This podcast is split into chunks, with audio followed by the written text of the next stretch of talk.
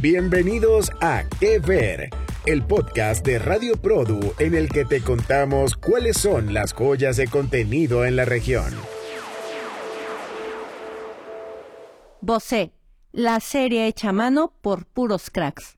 Hola a todos, bienvenidos al podcast Que Ver de Produ, donde comentamos el mejor contenido hecho en Latinoamérica al mejor estilo de una radiografía.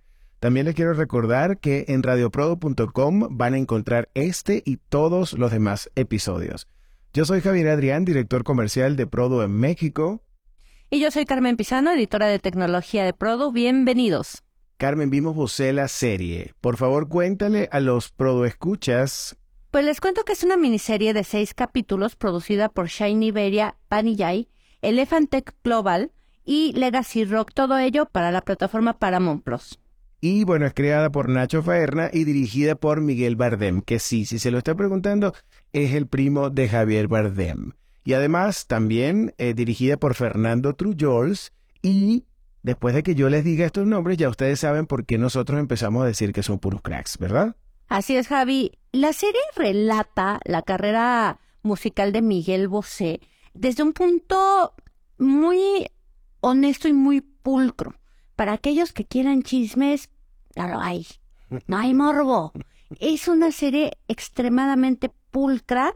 Eh, eh y, sublime. Y que, que, que lo narra de una manera, tú lo has dicho, sublime, cálida, romántica eh, y colorida con mucho realismo además, eh, sobre todo por los protagonistas, eh, porque les voy a decir algo, José Pastor, qué cosa.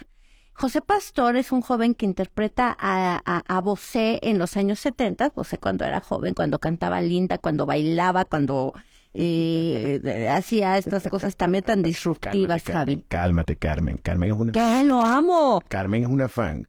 Bueno, pero también por Iván Sánchez, que lo interpreta en los años 90, y al mismo tiempo es como el, marca como el presente de la historia, ¿no? Estoy de acuerdísimo contigo, es que se parecen extremadamente. Yo creo que eh, siendo además la naturaleza de Produ, de que nos fijamos qué hay atrás de las series, pues felicidades al casting, porque ahí donde consigues a alguien que te cante, que te actúe, que te baile y que además lo haga muy bien y que además se parezca perfectamente al personaje de la historia, hombre, eso es minería, eso es un trabajo eh, de corte y confección, hombre. Entonces, felicidades al casting, sí. al departamento de casting. Exacto, a la dirección de casting. Y además, bueno, eh, estoy recordando que Iván Sánchez, este, lo podemos recordar por su personaje La Reina del Sur, y que además, esto es un dato curioso, él es amigo personal de Miguel Bosé. Y definitivamente eso se nota, se nota la cercanía porque también como que llega una esencia del cantante que solamente la gente tan cercana, ¿no? La, la podría lograr. ¿Sabes qué me gustó de Iván Sánchez? Que Además que te gusta Iván Sánchez, ya sé. Pero además, ¿sabes qué? Que, hay ciertos puntos de, de, la serie en donde la mirada... Hay, hay, hay miradas en estos personajes donde has atravesado por todo. Gestos que solo puedes que, que, solo los hacen las personas que dicen lo logré. Y entonces eso lo captó Iván Sánchez eh, en la vida de vos. Entonces, muy bien. Y además, bueno, Javi, más adelante pues también les estaremos dando detalles de los cracks que conforman la ficha técnica, pero pues mejor vamos a entrar en materia, Javi, ¿qué te parece? Vamos a darle, claro que sí, tienes toda la razón. Pues mira, esta es una serie que quiere contar la carrera de este cantante, pero desde un punto de vista muy amoroso, positivo, por supuesto que con conflicto, porque todos sabemos que si no hay conflicto no hay historia, ¿no? Pero no hay morbo. No hay, no, pero no hay. De eso no van a encontrar mi gente.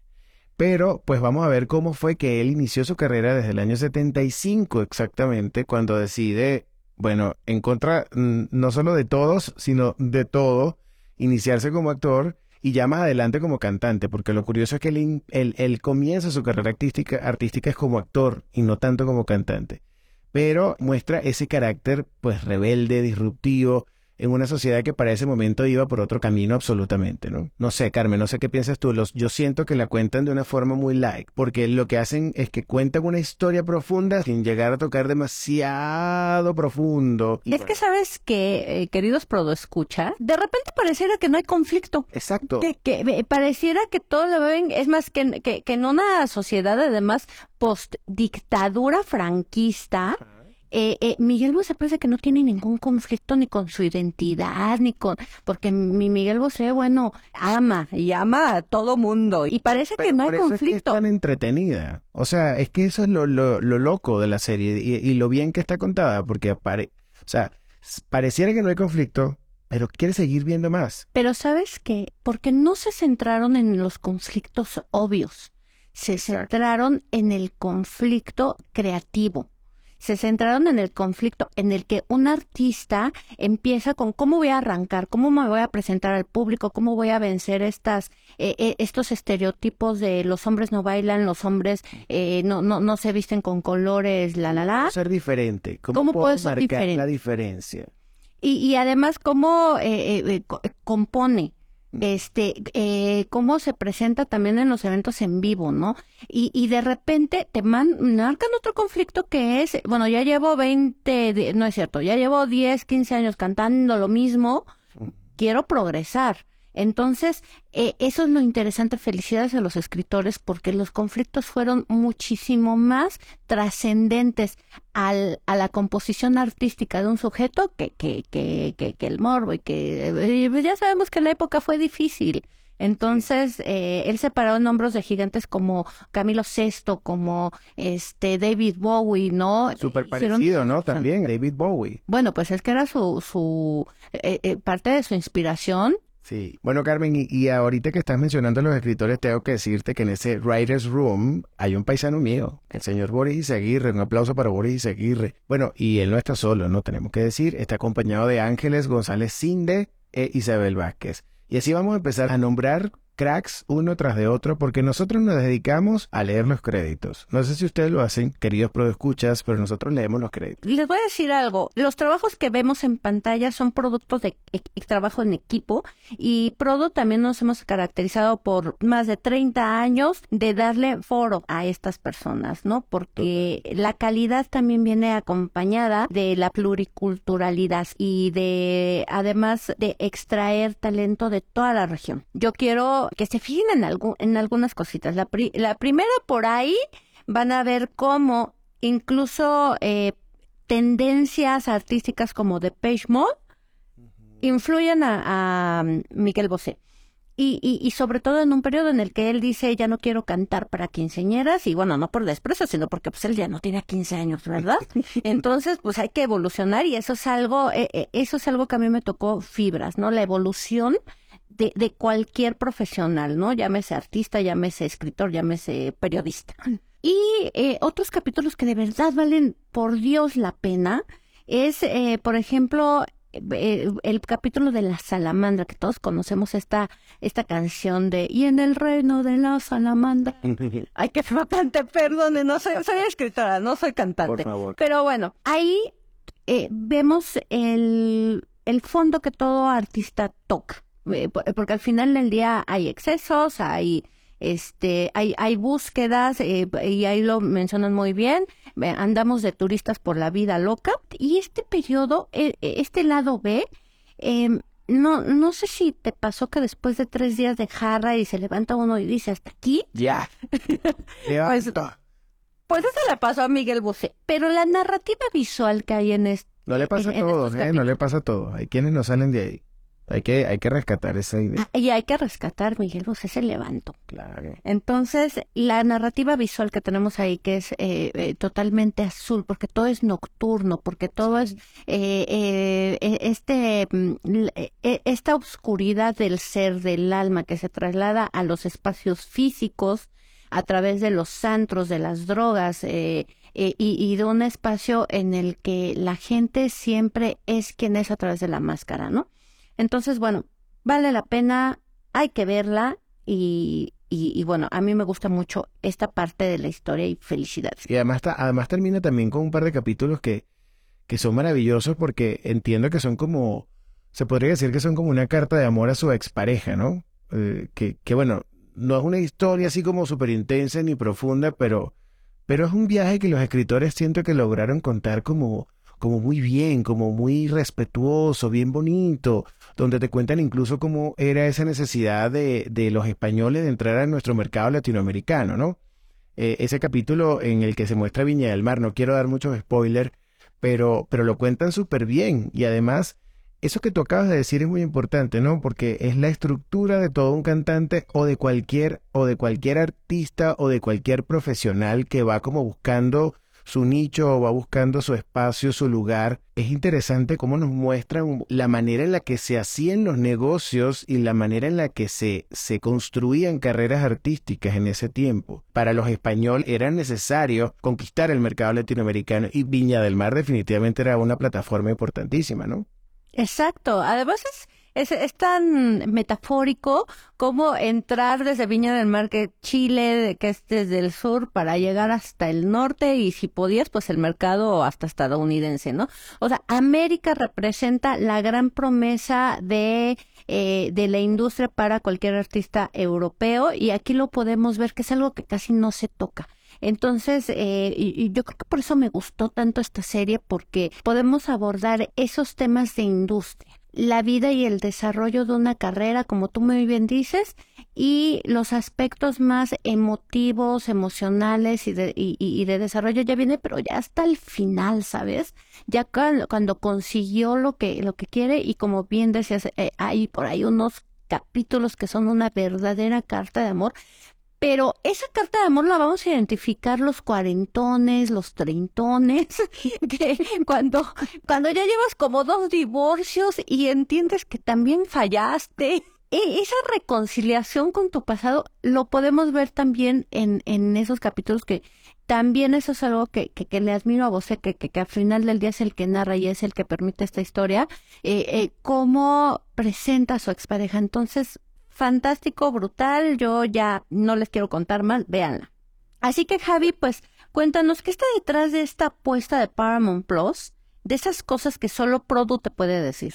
Carmen, detrás de esa apuesta, definitivamente lo que buscan es llegar al mercado español, sensibilizando a su audiencia con personajes, además que son 100% identificables con esa cultura y yo creo que lo están haciendo, pero por la puerta grande, con una biopic de uno de los íconos más grandes de ese país y de paso con una de las productoras más importantes. Por cierto, Javi, que, que como, como chisme de industria, eh, Pepe Bastón, ex ejecutivo de Televisa, es productor de esta, de esta serie a través de Elefantec. Además, dentro de Elefantec, de esta nueva eh, casa productora, también eh, lo hace en colaboración o en asociación, mejor dicho, con Eva Longoria, que también es su esposa. Eh, y, que traen proyectos bastante interesantes, entre ellos, y como chisme, además, eh, una noticia que ya dio Produ, ellos van a traer 10%, eh, que es una serie brutal, que es una serie original francesa, y que bueno, la esperamos en su versión latinoamericana con Elefantec. Y entonces ellos empiezan con Miguel Bosé en la serie, y bueno, pues se les aplaude. La verdad es que lo hicieron muy bien. No, y, y, y por lo que me estás contando, van en, franco ascenso. Sí, sí, y lo que digo es, eh, eh, es que es muy bueno. Esperamos que sigan avanzando por esta línea. Ya, ya que ustedes escuchas, busquen su contenido porque vale la pena y hay unas cosas rarísimas. Sí, pero otras que son muy buenas como vos, por ejemplo. Y Javi, otra cosa impresionante, y lo dijimos en un inicio, es el casting. Oh, sí. Y es cuando es un buen trabajo, es cuando lograron encontrar esa persona idéntica, eh, personas de las cuales estamos hablando en el caso de las biopics históricas aquí, que es el fiel retrato de Bosé, y, y bueno, tú además que también eres actor, Javier es actor. Yo vivo, sufro, este, en o sea, todo, todo, todo, todo porque, porque es difícil, ¿no? Verlo también desde la perspectiva del actor, porque sabes más o menos por dónde tienen que pasar esos, esos actores para llegar a esos estados. Yo tengo que darle un aplauso de pie, Carmen, a, Carmen Utrilla, que además es la directora de casting de Sagrada Familia, otra serie de la que seguro vamos a hablar porque me encanta, y a Marga Rodríguez, porque esto es de las máximas bondades que vas a encontrar en esta serie. Inevitablemente tengo que compararla con otras biopics como Luis Miguel, porque es un reto muy grande encarnar a un personaje que no solamente es una figura pública, sino que además está vivo, que además tiene sabes, como injerencia dentro de la historia y además tiene una fanaticada, pero ferviente, que está ahí pendiente de cada detalle para criticar lo bueno, lo malo, lo todo. O sea, es un peso actualmente increíble y no solo para los actores, para ellas como directora lograr conseguir a, a, a estos, a estos personajes. O sea, porque además de que se parecen, más allá de eso, es que lograron realmente captar la esencia del artista, cantando, bailando, sintiendo. O sea, esto es una cosa increíble. O sea, imagínate que te dejan la enorme responsabilidad de encontrar a la persona, el talento que va a cumplir con los retos de producción, que va a cumplir con los retos de caracterización, con los retos de talento y además que va a cumplir con horarios, con todo lo que representa. Entonces tienes que encontrar a la persona correcta, ¿no? Aplausos de pie, querida Tocaya, de verdad que trabajar. Y te voy a contar algo. Hay una escena mágica en la que José Pastor, es decir, José Joven,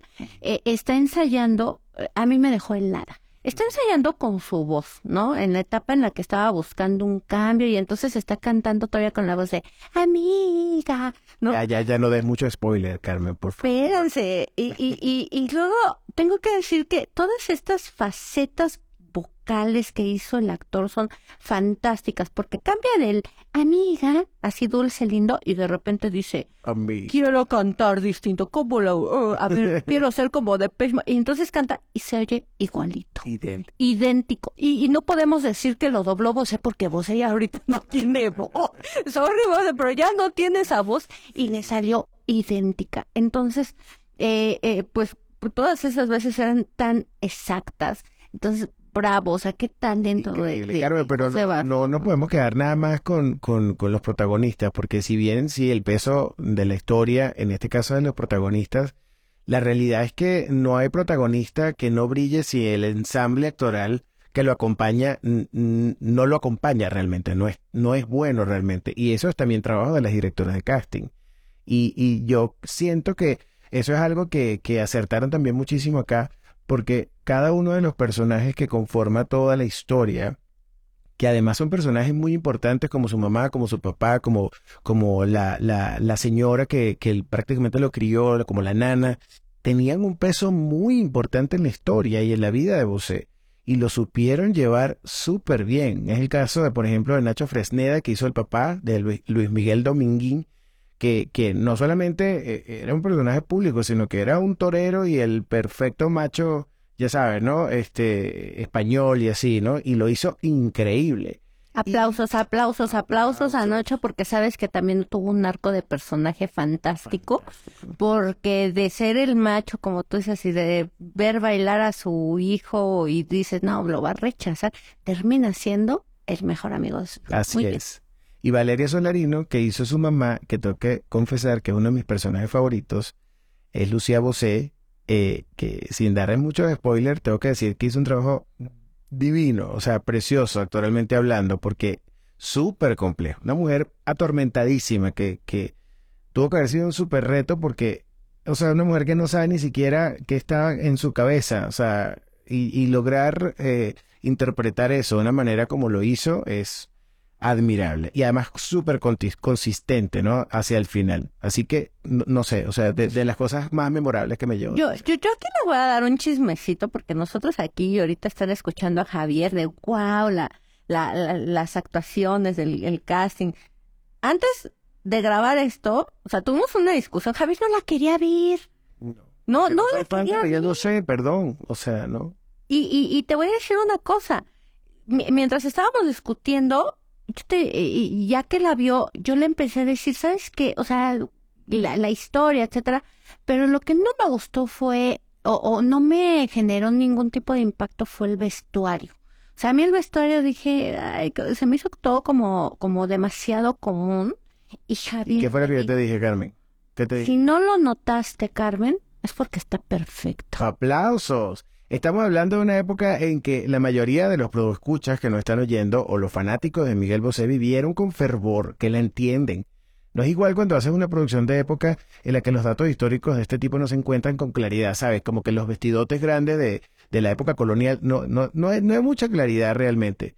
Pero esta, esa, esa ropa te la pusiste tú, esa ropa la viviste tú, seguramente tuviste algo que estuvo allí. Entonces, cuando tú ves que no es algo forzado, que no es algo como que pareciera que lo hicieron, ay, la que lo estaba haciendo como que estaba tratando de recrear un... No, no te diste cuenta. Está maravilloso, está maravilloso. Te metiste, lograste meterte en la historia y hasta el vestuario forma parte de los personajes. Pero ahí salen los patines que yo usaba, fíjate. ¿Ves? ¿Ves? Así, así de ese tamaño. Y bueno, la razón. lean los créditos. Ahí va. Bueno, ah, Está bueno. tan bien hecho. O sea, Checa. son es como porque sale siete páginas de créditos de gente de vestuario. eh, el diseño de fotografía que tiene una paleta de colores espectacular. Por fin, Divina. no se ponen a, o sea, eh, es que sabes que a mí me duele la cabeza cuando eh, tratan una época distinta y les ponen estos magentas porque para identificar el pasado, yo no sé si de veras eh, piensan que la gente anteriormente veía en puro magenta. Este, y, y por- porque siempre que lo muestran así en sepia, en, ah, bueno, no les faltó poner así las rayitas, ¿no? Este, eh, y, y bueno, aquí no. Aquí estamos viendo lo, lo, eh, la época de eh, Nueva York en los años 80, eh, perdón, en los años 70, España en los años 80, Latinoamérica en los años 80 y 90. Y sabes qué? No hay magentas. Es tan natural, es tan, tan orgánico que yo lo agradecí.